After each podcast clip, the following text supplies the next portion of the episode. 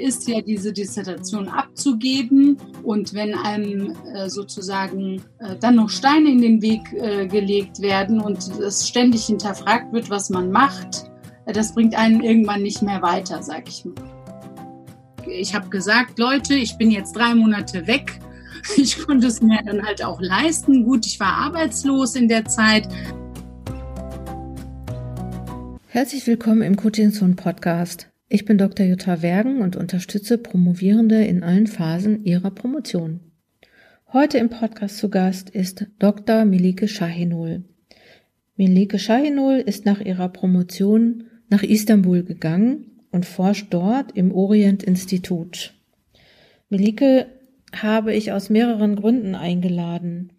Einmal mit ihrer Erfahrung, dass sie als erste der Familie promoviert dann, dass sie auch mit einem Migrationshintergrund promoviert und schließlich wechselte sie mehrmals ihre Promotionsbetreuung. Besonders ist auch nochmal an ihrem Projekt, dass während ihres Promotionsprojektes ihr Vater starb und das Thema dann erschreckend biografisch wurde.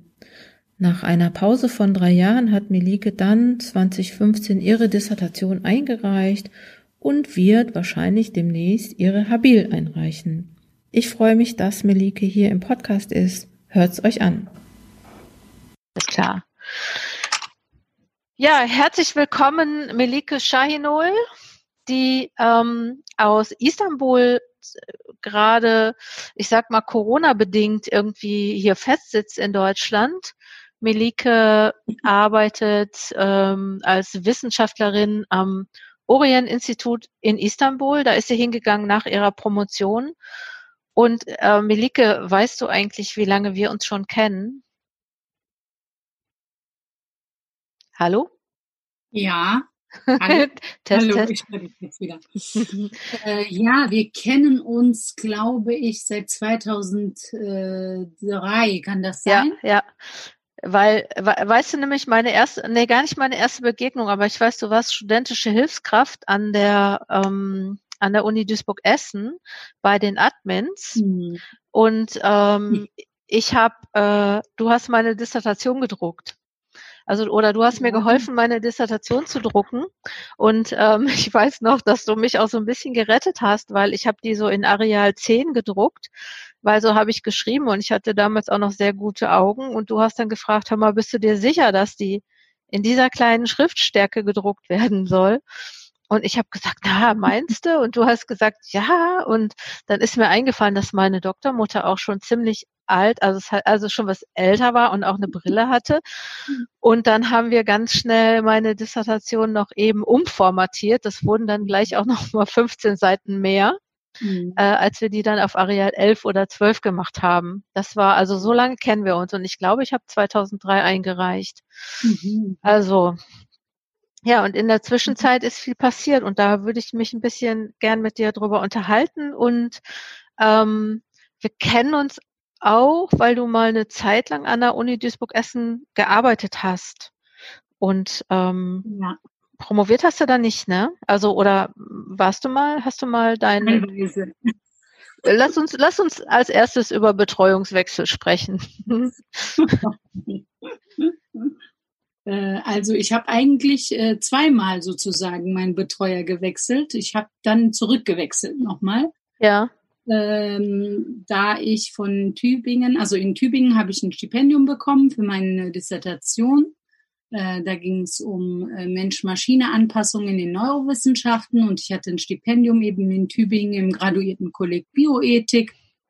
Bin dann nach dem Stipendium habe ich ein äh, ein Angebot äh, an der Uni Duisburg-Essen äh, wahrgenommen, äh, bin nach äh, Duisburg gekommen und ähm, weil ich dort dann für einen anderen Professor gearbeitet habe, ähm, habe ich dann auch konsequenterweise dann eben den Betreuer gewechselt. Ja. Ja. Und als ich aber, ähm, als die Betreuungssituation ein wenig äh, schwer wurde, ähm, habe ich dann wieder zurückgewechselt. Ja. Ja, sonst hättest du deine Disk gar nicht einreichen können, ne? Ja, es war etwas schwierig, weil ähm, mit äh, meiner Entscheidung, äh, dann äh, in die Arbeitslosigkeit zu gehen, um meine Dissertation fertigzustellen, ähm, war natürlich auch dann, damit verbunden, dass ich, äh, dass ich den Job aufgebe an der Uni Duisburg. Und äh, da hätte sich für mich eine schwierigere Situation ergeben, wenn ich dann das Betreuungsverhältnis so hätte weiter aufrechterhalten müssen. Ja. Aus, aus, aber nicht, also es waren schon, äh, da, da, waren das, es waren keine inhaltlichen Gründe, ne? Und auch keine räumlichen, naja, oder? Ich sag mal so, ähm, ich habe in meinem ganzen, äh, in dem ganzen Prozess meiner Dissertation sehr, sehr, sehr wenig Hilfe von all meinen Betreuern bekommen. Mhm.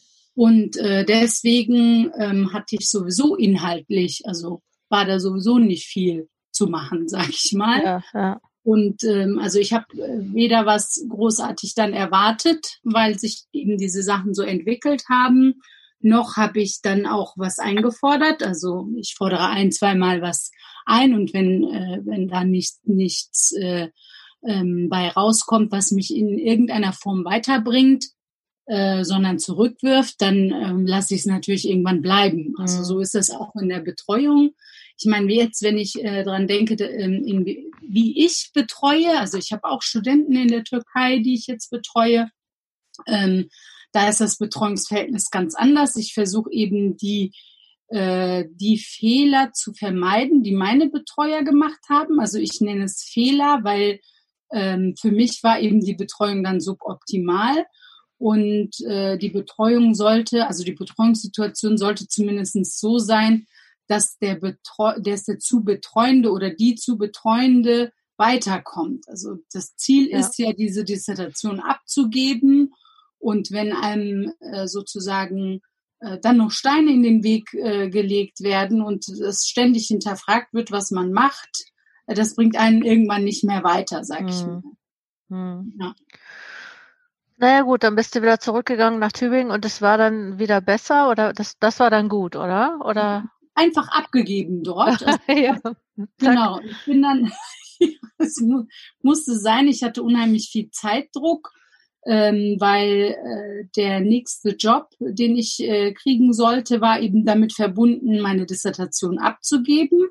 Das ist der Job, den ich gerade mache. Ich ähm, habe ein Forschungsfeld am Orient-Institut aufgebaut, der da heißt Mensch, Medizin, Gesellschaft. Und ähm, eine Bedingung war eben, dass ich meine Dis abgegeben mhm. haben sollte, bevor ich dann angefangen mhm. habe. Dann, also ich erinnere mich noch an die Zeit, dann hast du einfach alles schnell zusammengebacken, oder? Ich meine, das, also ich erinnere mich, dass es sehr, sehr stressig war bei dir. Du hast dich dann eingeschlossen und einfach alles geschrieben, ne? Aufgepackten Koffern und gleichzeitig mit einem Fuß schon in Istanbul.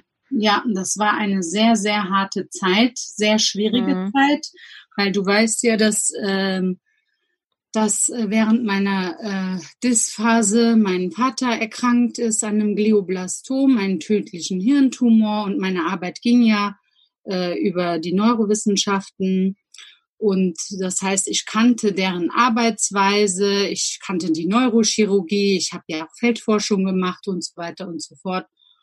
Und für mich war das unheimlich schwierig, weil ich ähm, eben diese Distanz zu meiner Dissertation nicht mehr hatte. Also die war sehr emotional aufgeladen.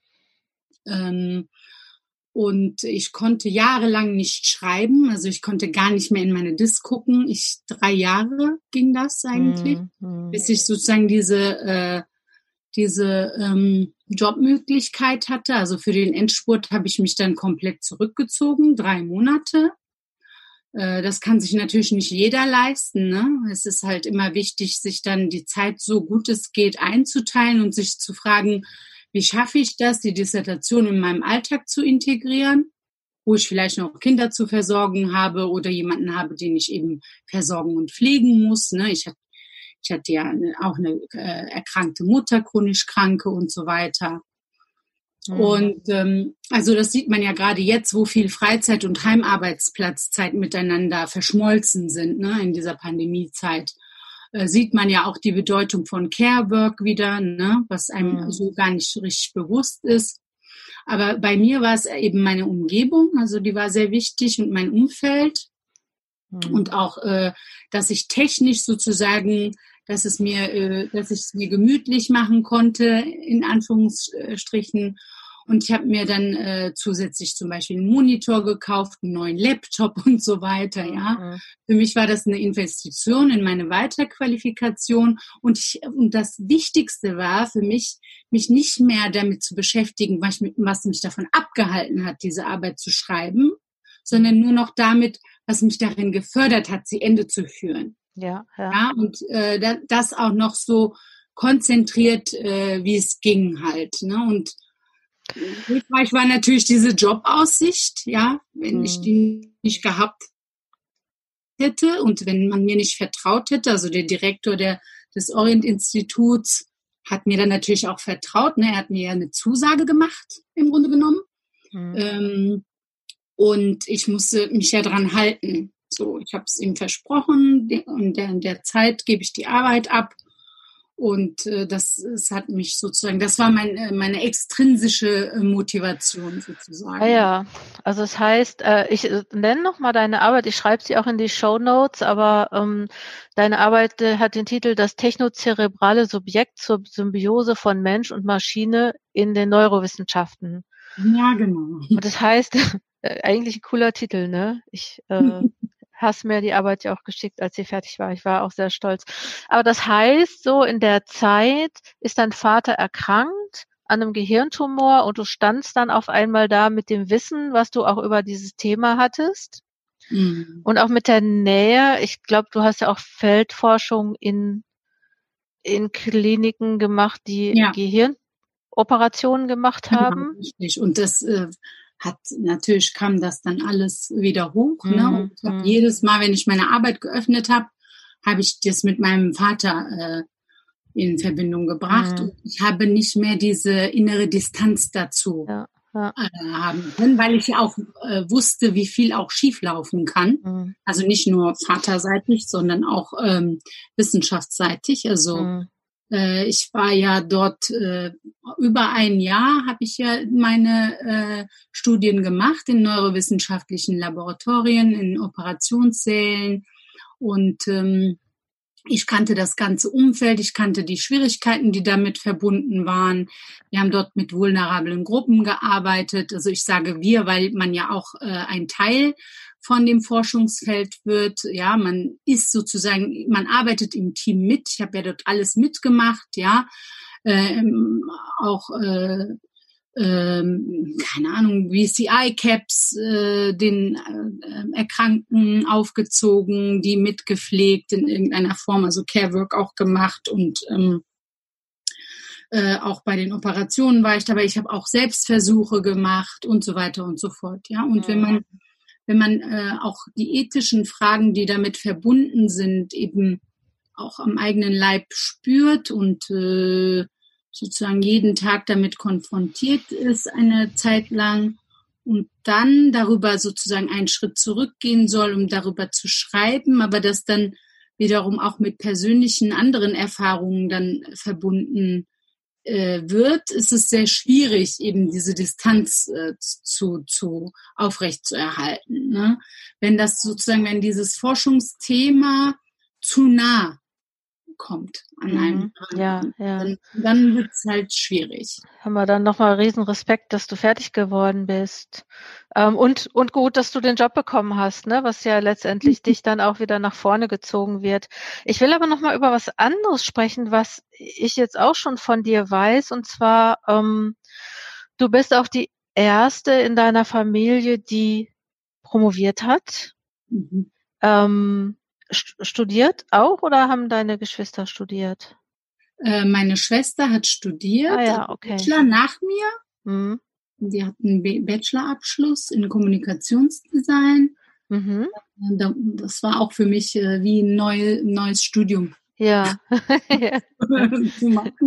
aber dann, dann aber auch nochmal verbunden mit dieser Zeit hast du, hast du, äh, haben hattest du das Gefühl, dass deine Familie dich verstanden hat? Also, äh, also ich frage mich halt manchmal, wenn man äh, so mit mit so einem mit so einem Schicksal äh, weiß ich nicht, wie sagt man, konfrontiert ist oder wenn einen das ereilt, so, ne? Wie, wo zieht man seine Kraft her? Mhm. Also wichtig ist natürlich auch, äh, dass man intrinsische Motivation mitbringt, ja, dass man sozusagen ähm, irgendeinen Sinn irgendwie auch mit dieser Arbeit verbindet und äh, dass sie einem auch am Herzen liegt, ja. Mhm. Äh, das, äh, ich wollte eben diese Arbeit zu Ende bringen und äh, natürlich war meine Familie wichtig dabei. Äh, es ist immer wichtig, ähm, Halt zu haben von der Familie, auch wenn es jetzt kein großer intellektueller Halt ist oder so, aber das heißt ja nichts. Ne? Mhm. Ähm, es ist äh, auf jeden Fall wichtig, dass die Familie einen motiviert, immer da ist für einen, wenn man sie braucht. Und so war das halt bei mir auch, ja. Also wenn ich, ich habe gesagt, Leute, ich bin jetzt drei Monate weg. Ich konnte es mir dann halt auch leisten. Gut, ich war arbeitslos in der Zeit. Was ne natürlich nervig war, war das Arbeitsamt. Äh, das wollte immer irgendwas von mir. Und ja. äh, meine Familie, das, das war, oh Gott, ich hatte ja in der Zeit auch noch Geburtstag und da habe ich ja, oh Gott, hoffentlich kommt jetzt keiner, kommt mich jetzt keiner besuchen. Mhm. Und ähm, ja, das war, also, aber da, gut, natürlich kam, kam mich dann meine Schwester besuchen und äh, mein, mein Bruder und meine Mutter haben sich noch zurückgehalten und äh, wir haben kleinen Kuchen gegessen und dann ging es auch noch auch weiter am Tag und darauf und so weiter. Aber ähm, die wussten es, okay, da, da, da hängt jetzt eine Arbeit dran. Wenn, wenn ich es nicht geschafft hätte, dann hätte ich halt den Vertrag nicht bekommen. Und äh, ich, ich musste das einfach fertig schreiben. Ja. Deine Mama ist doch bestimmt mega stolz auf dich, oder? Ja, auf jeden Fall. Also die fragt mich auch immer wieder, was genau ich da gemacht habe. Ja. Und, äh, ja, ja, ja. Und was ich jetzt mache. Und sie wussten auch, äh, wie schwer, schwierig das für mich war. Äh, ich habe ja meine Arbeit eine ganze Zeit lang wirklich gehasst, ja. Mhm. Äh, ich wollte das nicht, ich wollte nicht diese Datei öffnen, ich wollte nicht mehr schreiben. Ähm, und äh, ich, ich, also ich war fix und fertig, konnte nicht mehr und meine Familie weiß, wie schwer das für mich war. Mhm. Ähm, ja, und auf, vor allen Dingen aufgrund der thematischen Nähe eben zum Forschungsfeld war mir eben dieser Blick zuwider. Ja, das war mir immer ein Graus, immer mich damit zu beschäftigen, hat immer wieder eine Wunde geöffnet in mir. Mhm. Und ich habe wirklich oft darüber nachgedacht, das einfach aufzugeben. Ja. Und, äh, ja, natürlich. Also ich habe ganz oft darüber nachgedacht. Also was, was, warum hast du es nicht gemacht? Was, was war's? Ja, im Grunde war es äh, das Vertrauen, das ich von äh, Professor Mottika bekommen habe, vom Orient-Institut, der Direktor. Mhm. Äh, dass ich mir gedacht habe, okay, es gibt jemanden, der vertraut dir, dass du das in der und der Zeit abschließen kannst und der gibt dir eine Chance, dass du sogar ein Forschungsfeld aufbauen und leiten kannst.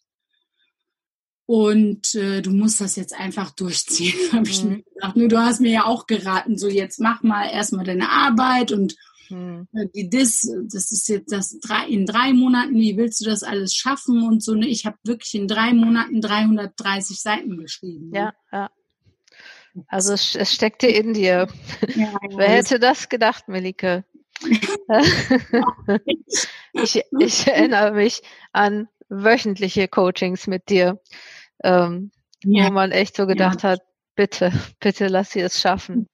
Ja, ich, ich ja? War, war das Emotionale, ja, das Emotionale. Man muss diese emotionale Distanz, auch das ist so eine, ne, das ist, das muss so ausgewogen sein. So eine emotionale Distanz muss man manchmal äh, mhm. aufbauen. Ne? Mhm. Also was das Werkzeug anging, hatte ich nie Selbstzweifel, ja. Mhm. Ja. Naja, das wäre, ne, äh, also ich finde auch to toll, dass du diese Erfahrung gemacht hast und dass du es hinterher auch konntest, ne? Also musstest wahrscheinlich aber auch erstmal an diesen Punkt kommen, ähm, an dem du das, ne, an dem du auch mit deiner Trauer umgehen konntest, zum Beispiel.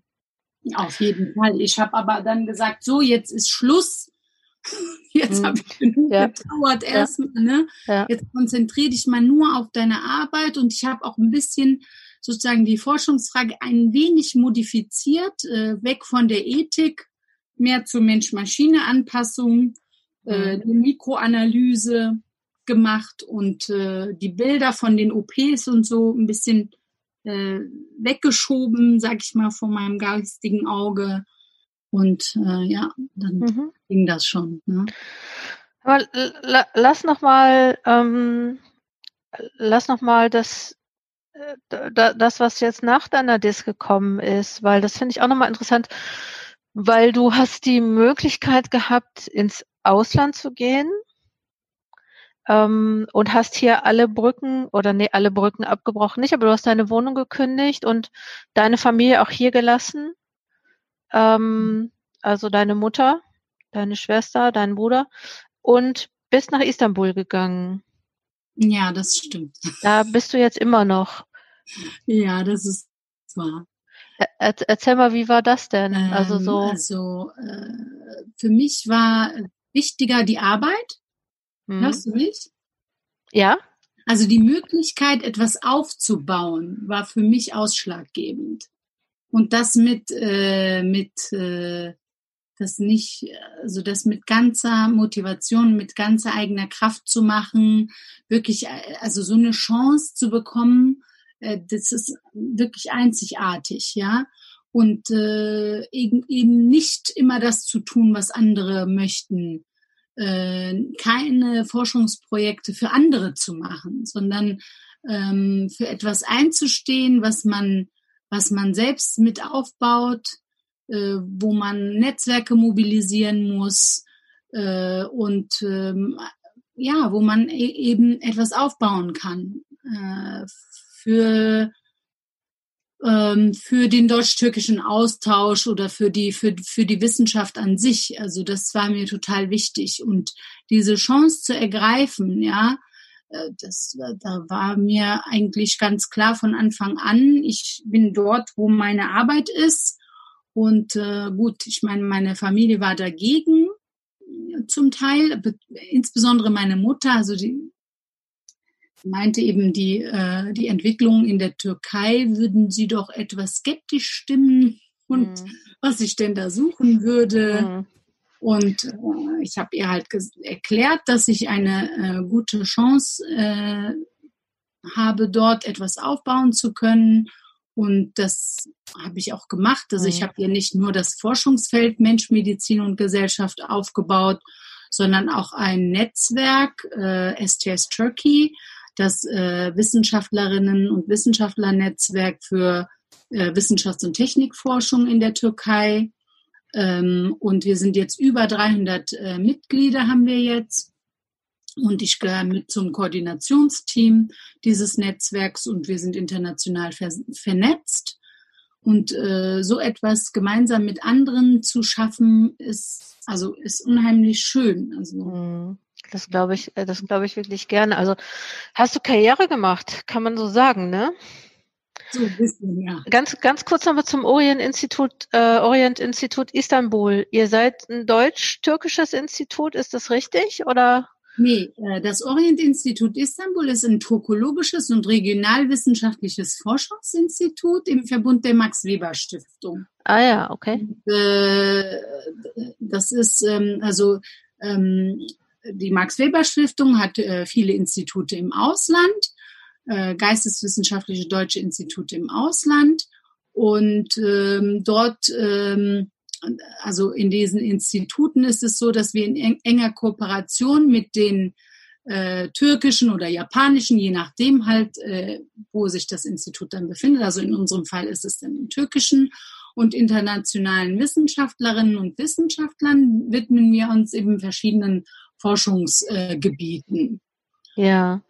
In, in, Istanbul ist es mehrheitlich, sage ich mal, geschichtlich, also äh, orientiert, äh, Osmanisches Reich und so weiter.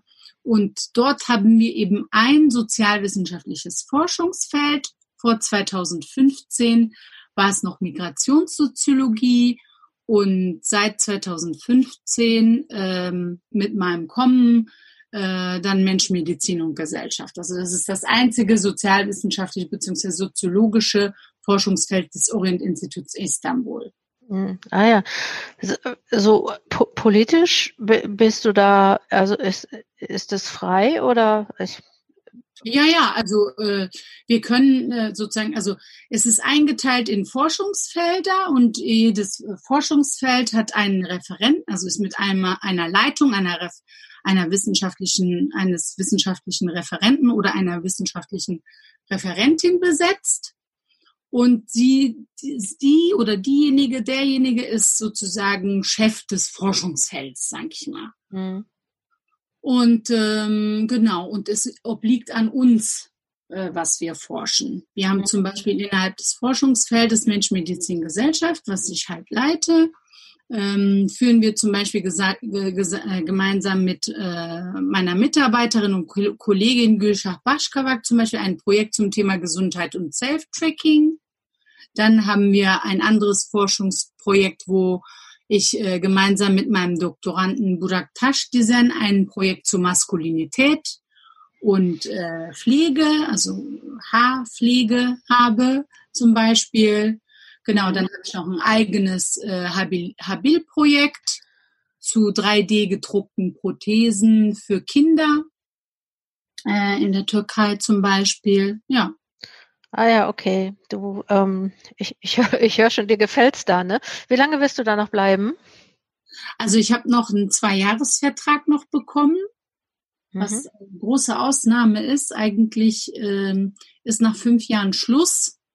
Das sind ja äh, Entsandtenpositionen. Ja, die Max-Weber-Stiftung wird ja vom Bundesministerium für Bildung und Forschung finanziert und ähm, und da gilt auch das Wissenschaftsarbeitszeitgesetz. Und normalerweise sind die, ähm, sind die Stellen immer so besetzt, dass sie fünf Jahre besetzt werden, plus ein Jahr, wenn es denn das Wissenschaftsarbeitszeitgesetz erlaubt. Ähm, bei mir waren es dann zwei, weil ich ja äh, aufgrund meines Stipendiums jetzt sozusagen diese Jahre nicht voll hatte und weil dieses, dieser Forschungsbereich äh, so ähm, erfolgreich ist. Ah, okay. Das hört sich cool an. Jetzt, wo wir jetzt schon mal bei deiner Habil sind, meine Liebe. Äh, das heißt, du machst noch weiter wissenschaftliche Karriere, ne? Das, das haben wir jetzt schon, das ist jetzt schon klar. Ja. wo, wo gibst du die ab? Hast du schon, also ich frage jetzt mal einfach irgendwie, äh, weil ich weiß ja, du bist eine, die auch in kurzer Zeit ziemlich viel auf die Beine stellen kann.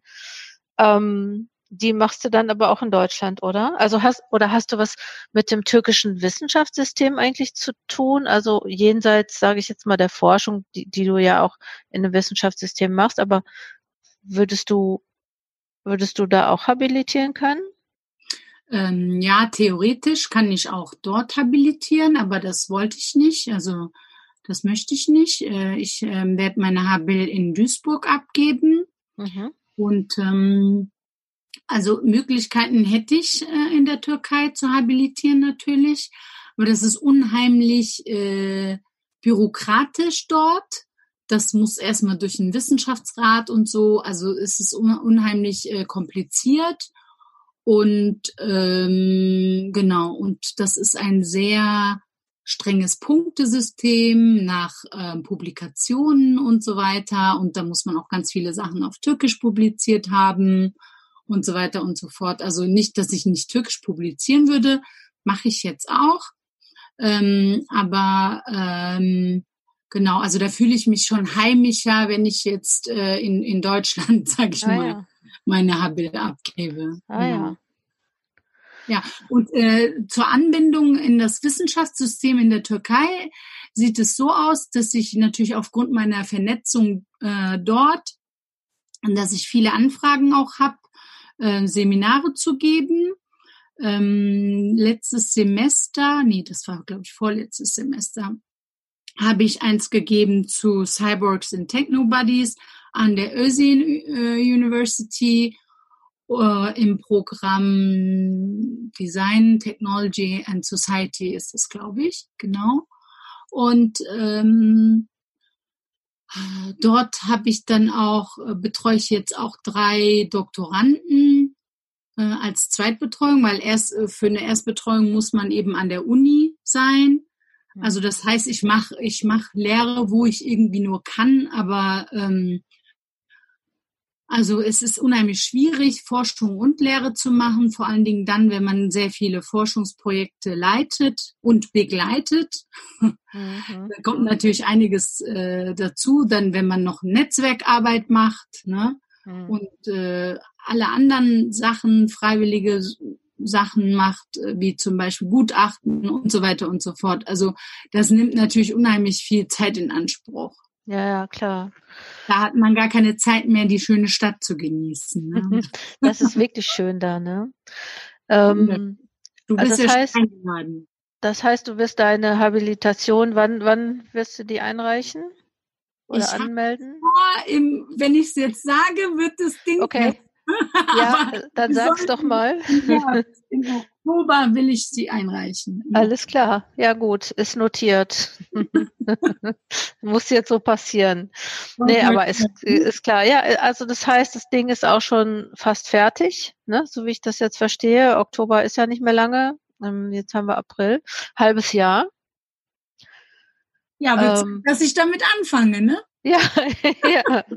ja, aber ne, das kennst du doch selber. Man kann ja aus seiner Rolle nicht immer so raus und einmal Coach, immer Coach. Ne, da muss man ja auch nochmal kurz beim Podcast irgendwie ähm, Coaching-Fragen stellen. Nee, aber ich äh, hat mich jetzt interessiert auch, wie also 2015 hast du eingereicht, 2020 bist du mit der Habil fertig. Das ist ja jetzt auch schon echt so ganz recht schnell gelaufen, ne? So. Oh je, oh Gott, wenn du es so sagst, ja, irgendwie schon, ne? Ja, ja, ist doch, also, ne, das, ähm, deine Dissertation, die wäre ja auch drei Jahre eher fertig geworden oder sagen wir zwei, aber ne, das mhm. hättest du ja auch, auch so gemacht. Ja. Vielleicht nochmal so zum Abschluss, äh, Melike, wie geht's denn dann weiter? Also das heißt, du wirst wieder nach Deutschland kommen oder ich meine, man weiß ja nie so richtig genau, wie es dann weitergeht, was man auch so angeboten bekommt, aber was wäre denn so ein, so sag ich mal, wo, so ein Plan, wo du sagen würdest, jo, das so will ich das. Hm, also ich bewerbe mich auf jeden Fall äh, in, in Deutschland auf jeden Fall. Und ähm, also ich äh, wäre auch nicht abgeneigt, wenn ich in den Skandila skandinavischen Ländern was bekäme. Äh, also wie gesagt, für mich ist, steht die Wissenschaft irgendwie an erster Stelle. Ähm, aber es kommt ja immer anders, als man denkt. Also mhm. Man weiß nie. Ich äh, stehe auch für andere Sachen offen. Man sollte nie irgendwie seine Zukunft verbauen, indem man wirklich in Stein gemeißelte Pläne schmiedet. Mhm. Weil wie man halt auch in meinem Fall gesehen hat, äh, ich wäre am liebsten in zwei Jahren fertig gewesen, ne? aber das mhm. hat dann im Endeffekt irgendwie von 2008 bis 2015 in sieben Jahre gedauert.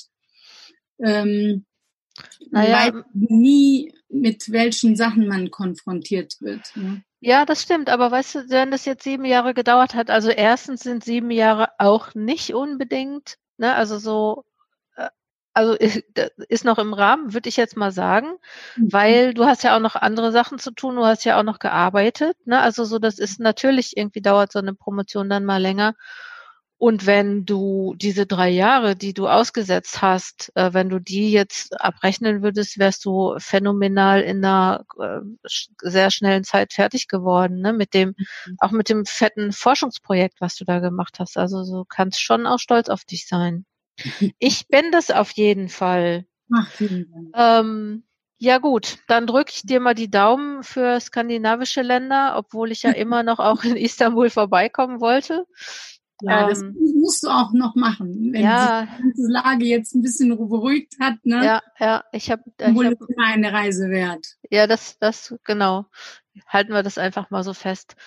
Äh, Melike, ich danke dir sehr, sehr, sehr, dass du jetzt gerade mal echt spontan äh, Lust hattest, auch ein bisschen von dir zu erzählen. Ich finde, dass deine Geschichte auch ähm, ein gutes Beispiel sein kann für viele Leute, weil du ja doch ähm, einiges auch gestemmt hast. Und das finde ich klasse und ähm, ich danke dir dafür. Danke, vielen Dank, Jutta. Immer wieder gerne. Danke, dass du diesen Podcast gehört hast. Möchtest du Unterstützung in deiner Promotion? Dann schau online unter coachingzone.de slash Angebote. Dort findest du Online-Kurse, Workshops, die Möglichkeit, ein Promotionscoaching zu buchen, den Link zur Schreibchallenge für Promovierende, Workbooks und kostenlose Downloads. Außerdem findest du Coaching-Zonen auf Twitter, Facebook und Instagram. Ich freue mich auf unsere Begegnungen, offline oder online. Komm gut voran, deine Jutta Wergen.